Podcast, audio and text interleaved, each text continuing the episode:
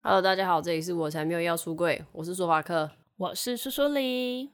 上个周末，我跟我朋友一起办了一个告别单身派对，因为我朋友要结婚了，恭喜，耶！虽然说这一个活动好像就是很异性恋，就是我们要做一些穿着浴袍拍照啊，然后拿香槟杯啊。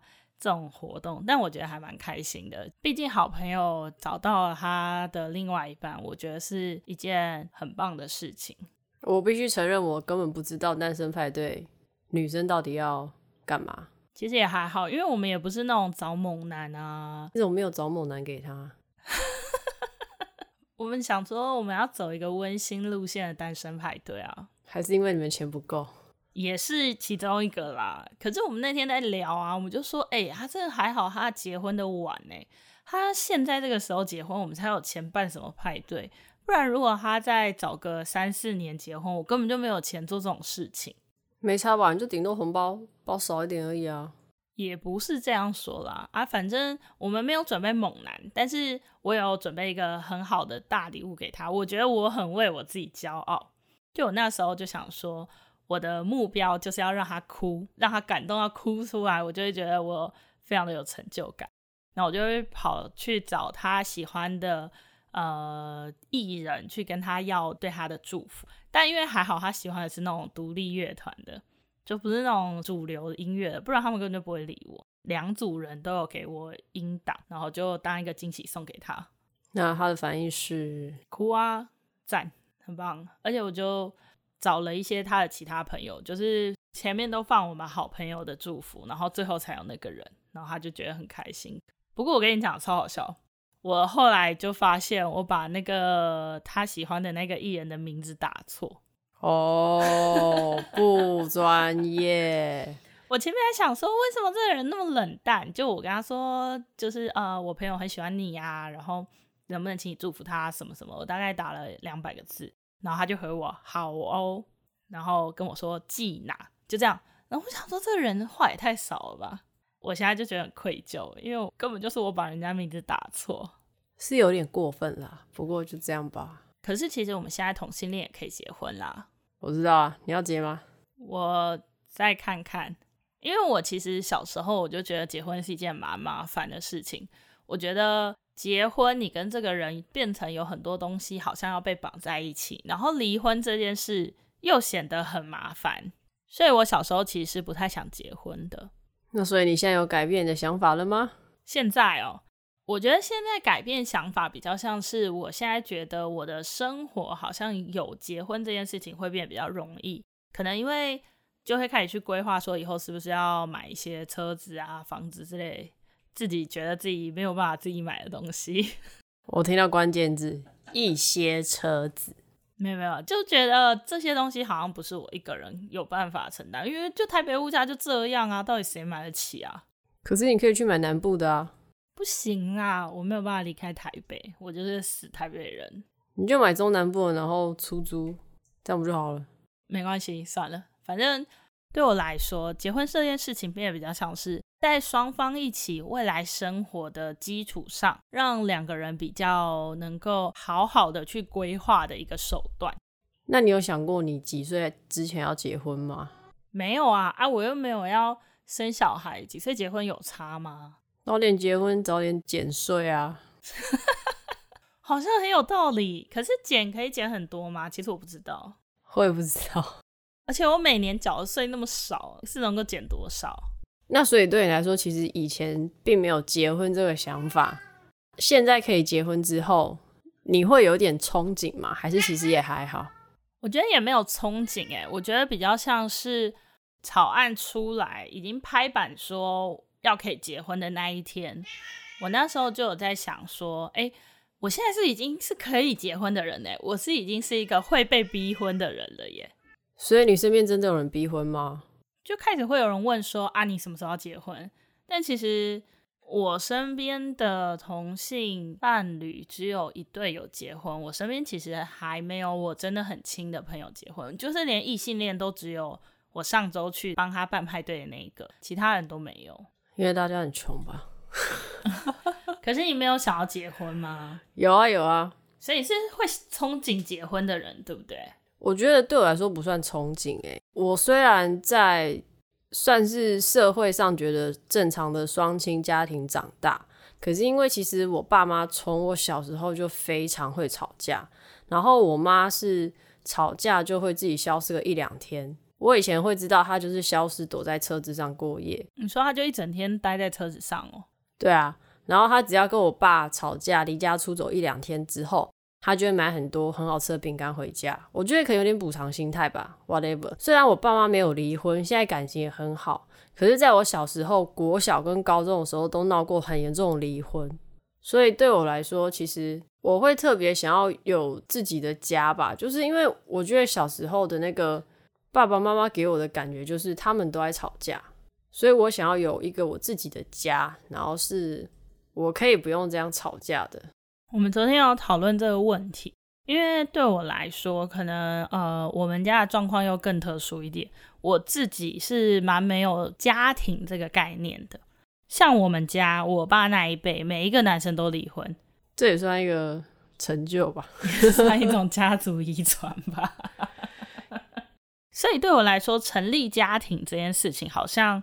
没有这么直接的关系，而且我们家有一点就是各顾各的，所以我也不会觉得说，哦，我今天，比如说，大部分人会想说，我想要得到家人的鼓励或是称赞的这一种，我也没有那种感觉。所以你会觉得是看太多失败的婚姻例子嘛？所以你就会觉得，反正没结婚也没差，就可能从小单亲，然后看身边的人也都这样。我觉得可能对我来说，就是比较在乎自己。单一的个体，像是我之前也说过啊，就是我有想过说，如果今天是没有办法被家里接受我是同志的话，我就会想要我可以养活自己，然后搬出去。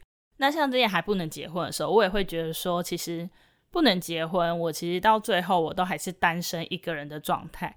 那我就是要把自己未来生活所需要的钱或者什么什么东西全部都备好才行。我觉得那时候跟其他人沟通就会有这个问题，就是他们的想象中的未来跟我觉得我们应该要去做的未来好像不太一样，就我们不太有那种要成立一个家的想象。那你觉得你有因为同婚过了之后，所以特别在交往的对象上面去多一些筛选吗？或者是说特别去想这个人是不是真的适合长久交往？但其实同婚前我就已经交往到现在啦，就没有还没有换的机会啦。等要换了再说。你很想换是不是？哭哦！你有跟我说那个之前赖世宝有说同婚过了，那他们只要把同婚改过来。然后你不是说你有问我那个以结婚为前提交往这件事情？其实我对于这几个字，我觉得可能因为我本来就是。一个对事情都很冷淡的人，但我觉得这几个字对我来讲算是很爽的一件事吧。就是因为你看这种东西，感觉以前就是异性恋专属会用的，比如说人家要相亲要干嘛，就会说哦，以结婚为前提去跟人家试看看啊，或什么的，或是很多人就会说能不能以结婚为前提跟我交往，像有一些电影或什么动画告白不是都会这样写吗？这种台词之类的。哦，我懂你的意思。我就想到之前其实有一个就是离婚的异性恋，他就问我说：“我真的不懂你们同志为什么要去争取结婚这件事情，因为他觉得他就是一个终于逃出火场的人。他就说我站在火场里面，然后看着你们要冲进去，我就觉得你们为什么要这么做？然后我那时候给他的回复是说，我觉得呃，要不要结婚是单个人的事情。”但是我觉得我们必须要拥有这个选择权。我可以选择我不结婚，而不是我不能结婚。其实我觉得会讲这样话的人，通常就是他已经是这件事情的既得利益者，所以他可能尝过那个甜头，然后他就觉得这没什么，也是有可能啦。但是就是不会想那么多啊，因为他就不是受到压迫的人，他可能就不会想到这么多事情。因为像就算我自己没有想要结婚，但我还是希望同婚可以通过啊。因为我觉得我为什么不能我选择？为什么我要只能有一个路可以走？而且就算我现在不想结婚，我可能以后会想结婚，或者是现在也有很多人想结婚，所以其实我都会觉得那些反对的人，我真的是觉得什么住海边，你们就给我进海里淹死啊，烦死了。那时候不是有很多活动嘛？从二零一六年吧，二零一六年开始就有很多陆陆续续的活动，你有去过吗？你是说跟这个法案相关的一系列的一些？嗯、因为一刚开始的那个蔡英文的那个悠游卡嘛，那个其实我到很后期才知道有那个东西。哦哦哦，我有印象，我有印象，我知道我有看过，但是我是不会想买。我想说，干已经有很多张悠游卡，又要做悠游卡，你不会做别的东西哦。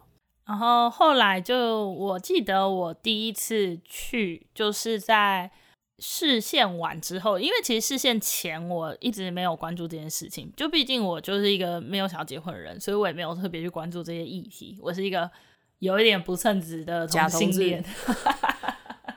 好的，不过就开玩笑啦，对啊。但其实。就是开始通过有这个曙光之后，我就有再去观察什么的。然后那时候每一场公听会几乎也都有听。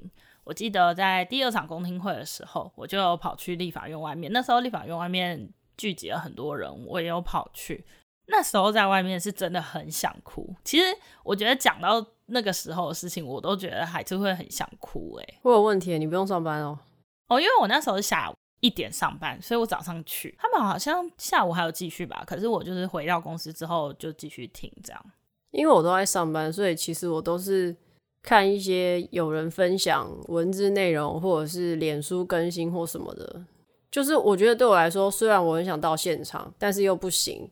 那我就是用我可以的方式去关心这件事情。而且那阵子也是我第一次有参加那种就是联署，然后要登报纸的那个活动，要解释反同婚的三大谬论的广告。它是募资，对啊，是募资的。然后我那天还去买报纸，然后就说：“你看我的钱在报纸上。”那那份报纸嘞？嗯，包便当了。我觉我应该有收起来，只是不知道收哪里。我只记得我那时候去看一些相关的展览啦，就是那个时候性别相关的团体本来以前就有在做很多彭慕的东西，可能因为蔡英文的政见有特别提到同婚这件事情，所以我觉得让大家又更有一种好像真的有一线生机的那种感觉。所以二零一五一六，然后一直到后来同婚过之前，其实我印象有非常非常多活动，像那时候二零一六。十二月有那个什么音乐会在凯道上面，那一次其实我记得好几个月前就有说要办那个活动，然后我也本来很兴致勃勃，觉得干假日诶要去啊，可是因为刚好那一年其实我家里的长辈过世，然后我还记得就是活动那一天是我已经先从南部回来，然后。我在捷运上面，突然有一个很熟的朋友打电话给我，说：“哎、索法克，你有在那个凯道现场吗？什么什么，怎样怎样怎样？”我就说：“哦，我有一些事情，所以其实我我没有要去。”这样，我心里其实很复杂，因为我其实家里比较老的这一辈，我是没有特别，我们都没有特别讲说什么交男朋友或女朋友的东西。我相信他们离同性恋三个字非常非常遥远，甚至搞不好没听过这是什么。可是我觉得，因为刚好是。我非常亲近的长辈过世了，然后刚好又是应该怎么说，就是刚好那个时候的活动是同志相关的，然后同志这件事情对我来说又是非常的息息相关，所以其实我那时候那几个月的心情是非常非常复杂。可是当我知道有异性恋的朋友是在那个场合一起响应或者说支持同志这件事情，其实我当下是觉得。算蛮感动的啦，但其实我觉得你算是蛮投入，因为你不是有去整理那些联署书吗？但其实我也只去过那一次而已。坦白说，我记得那时候就是我自己不是那种会站在路边发传单的，可是那时候西门町很常会有人站在六号出口外面发传单，然后他们会讲一些话什么的。我知道，就是小蜜蜂啊，那时候很多，因为其实我那个时候是住在松山的那个慈幼宫附近，就饶河夜市那边。然后其实有好几天我下班，因为我之前做的工作是比较晚下班，是服务业类的。我记得下班回到家可能已经快十点半、十一点，都还是有看到有一些志工在那边发传单。其实你看了真的很感动，干我要哭了，天啊！我那时候是没有到这样，因为我那时候上班下班都九点，然后我每天会去西门町。我那时候顶多就是结束之后，哎，你不要哭啦。好，我继续讲，顶多就是我上班结束之后，然后到了西门町，我就会跟他们站在一起，然后可能跟他们讲几句话。所以不是全程的参与，但那时候我记得那时候是可以自己印，然后请朋友签，然后再寄回去。我那时候就是呃叫我的每一个朋友都到我家，然后拿联署书给他们签，然后收集了好几份再寄回去。所以也很谢谢那些朋友在这种时候，他们就是真的很愿意来到我家帮我写这些文件，然后让我在时间内寄回去。我觉得我做的部分算是很少部分，但我都还记得，就是在公投那一天，有一个他其实是反同的朋友，但是他就是有特别私讯我，然后他跟我说，呃，我不喜欢同志，但是因为我认识你，然后你对我来说是一个很重要的人，所以我有帮你投下同意的票，就是希望你们可以成功这样。其实我记得我一开始对于签这个东西有点冷漠，因为其实我本来对政治就非常冷感，因为我的有一些长辈是非常热衷政治的那一种，这个影响之下我就很冷感，因为我不喜欢听他们在那边讨论那些东西，然后或是乱骂。反正后来就是也是有朋友先印了联署书，所以我就签了。那之后也看到网络上很多就是那些神经病去讲一些有的没的。那我就觉得，干你们这些萌萌他妈的，你又不是同志，你到底凭什么讲这些东西？然后，所以我后来就会觉得说，我应该要做点什么，对，所以我才会去整理那个联署书。我觉得那时候有很多人都是被激到，会啊，就是你会觉得说，这些人根本不认识同志，可是讲难听点，我们每个同志都是异性恋生出来的，林北就是从出生。到老死都会认识异性恋，可是你们这些异性恋完全没有想过要认识同志，然后又在那边讲说，所以同志怎样怎样，出生率下降，干出生率下降事情他妈你生不出来好不好？怪我嘞！你还有印象，就是在蛮前期的时候，然后有一次反同他们大游行，他们不是都要穿白色衣服吗？然后就有我不知道是不是两个同志，还是有好几个，反正那时候我看照片是只有有两个同志。他们就拿起一个白布，然后上面就写说：“你无法集成彩虹。”站在那一群白衣人的中间，这张照片一直到现在还是我 Facebook 上面的那个封面的图。哦，原来是这个哦，哦所以你不知道哦？我不知道哎。可是我有记得有一些同志有去做类似的事情啦。我印象中新闻可能有报啊。你说这个，我突然想到，我记得是不是那时候小蜜蜂很多萌萌有去故意。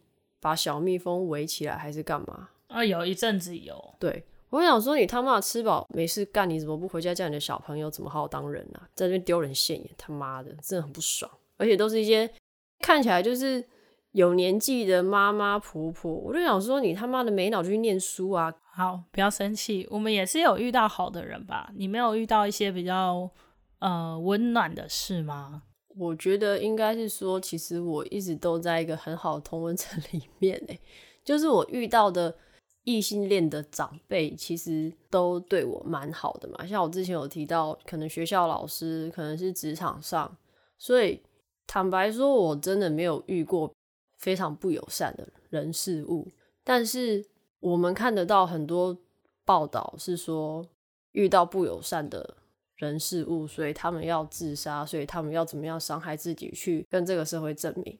我觉得小时候其实对我来说，就是最有感触的那一句话，就是北女的学生他们那时候留下的遗书。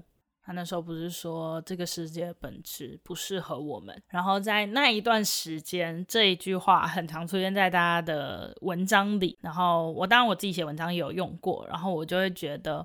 那时候对这一句话的感受就非常非常的深，因为你就是感觉到恶意，而且连我现在住的家附近的有一个永庆房屋吗？应该是永庆房屋，东升房屋，红色 logo，东升房屋上面有那个什么，很像类似，确定是萌萌的社团吗？我跟你讲，他现在是社团广告，公投的那时候，他有直接挂爱家公投的谬论的。红布条。我那时候晚上超想去拿剪刀把它剪掉，我忍住了，因为我是个成熟的大人。后来我有再去重看一次草案通过那一天的，就是大家讲的话，然后我就有回想起来，我那时候其实因为我没有用听的，我是用看逐字稿的。我那时候最感动的话是说，你可能现在还是没有办法接受，但是你会发现，你那个星期过了之后，其实太阳会依旧升起，江河也没有变成红色，火山也没有爆发，你的儿女。也都还是会叫你爸爸妈妈，然后他就说，刚才雨雨已经停了，太阳出来了，彩虹不会只在天上，会在每个人的心里。其实我那时候看到这句话是真的蛮感动，而且你知道，就是那时候通过啊，然后就默默在那个位置上就这样擦泪。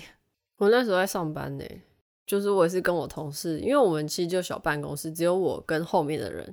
然后我们就是也是都在听那个公听会转播这样，然后也是偷偷的在办公室啜泣、擤鼻涕，然后很开心。其实我觉得，就像你刚刚说，最开心的就是我可以选择了。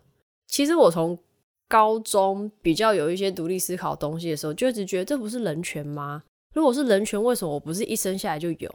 你这么小的时候就有在想这种事？有啊，我高中的时候就有跟我出柜那个公民老师，我就跟他聊过这个东西。我就我那时候其实就有在觉得说，为什么民法上面那时候是讲说男生十八，女生十六岁可以结婚，然后我就想说，好，那为什么我过了那个年纪了，我不能跟我喜欢的人或是跟我想要的人结婚？就其实我那时候就有在思考这件事情，我就一直觉得很不公平，我就觉得这是我人权，那为什么我生下来没用？你知道吗？我懂你的意思，不过你是从刚开始，二零一六年可能开始在大家比较激烈在讨论的时候，你就觉得这件事会通过吗？因为我来说的话，其实我从小，甚至是二零一六年那一段时间，二零一六到二零一八年那一段时间，我一直觉得我们好像还要再走很长很长的路。我一直觉得这件事情不会这么快的达成。然后那一天，其实。真的可以结婚的时候，我还有点吓到，我就是有点觉得，哎，怎么突然就达成了？其实我没有特别想过他什么时候会通过，哎，就是我有觉得好像这件事情离我有一点遥远，离我又有点近，所以我没有特别想过他什么时候会通过。但是的确，通过当下是蛮爽的啦。只是你那时候可能就会想啊，所以有谁要跟我结婚吗？对啊，就是通过的时候，我还没有找到人跟我结婚，怎么会这样？对啊，或者是单身的人就会想说，干他妈的，我现在连交往的人都没有，你跟我说结婚，Hello，可是还是很爽啊。就是讲来听听，我今天如果真的想要随便跟一个人结婚或干嘛，我还是有这个权利、这个选择去做这件事情。以前包的红包都可以收回来了。哎、欸，我也在想这件事、欸，因为其实我知道我妈没有留钱给我结婚，我从她跟我讲的一些话里面推敲出来的，所以其实我有在想过，如果以后结婚了，我到底要不要办婚礼？因为我觉得我一个人一定没有那么多钱，可是我也不想说为了办婚礼要去贷款，这样感觉很白痴。那还是我就办一个小型的派对就好，还是我就公证，还是我公证一样跟我朋友说，不管他妈的，我就是要收红包，你给我包过来。有一些人是定额的啊，比如说你来就是六百块，可能他的食物就是 buffet 啊这样。可是我觉得我应该不会那么廉价吧？buffet 廉价吗？你可以很好 buffet 啊。没有啊，我觉得我朋友应该应该要看在我是索法克结婚上面给我包个什么，我不知道三千六啊、哦、之类的。我以为是六千。呃，有一些应该是要六千没错，有一些那个超过十年的，你如果我听到这一集，我如果要结婚。六千没有六千，不要出现在我面前。但其实你就算要结婚，你也不会跟你爸妈讲，对不对？我就孬嘛，我就是没有办法，真的很光明正大跟我爸妈出柜，所以我觉得我应该会尽全力的不让他们知道这件事啊。诶，你知道，就像我妹今天，她突然打电话跟我说，要把她那个违规超速的罚单地址改成我们家，因为她就孬，我就说哦，好啦，可是她也是要自己缴钱啦。那你以后就要跟渣男一样，你要留着你还没有换发的那张身份证。那会收回去吧？我记得以前你就跟他说你弄丢啦。就你知道，渣男都会有两张身份证，一张是后面有名字的，一张是后面没有名字的。哦，你说补发是不是？对啊。可是坦白说，因为我没有结过婚，所以我也不知道会不会有一些什么情况下，他是会把东西一定要寄到户籍地，或者是电话一定要留户籍地的电话。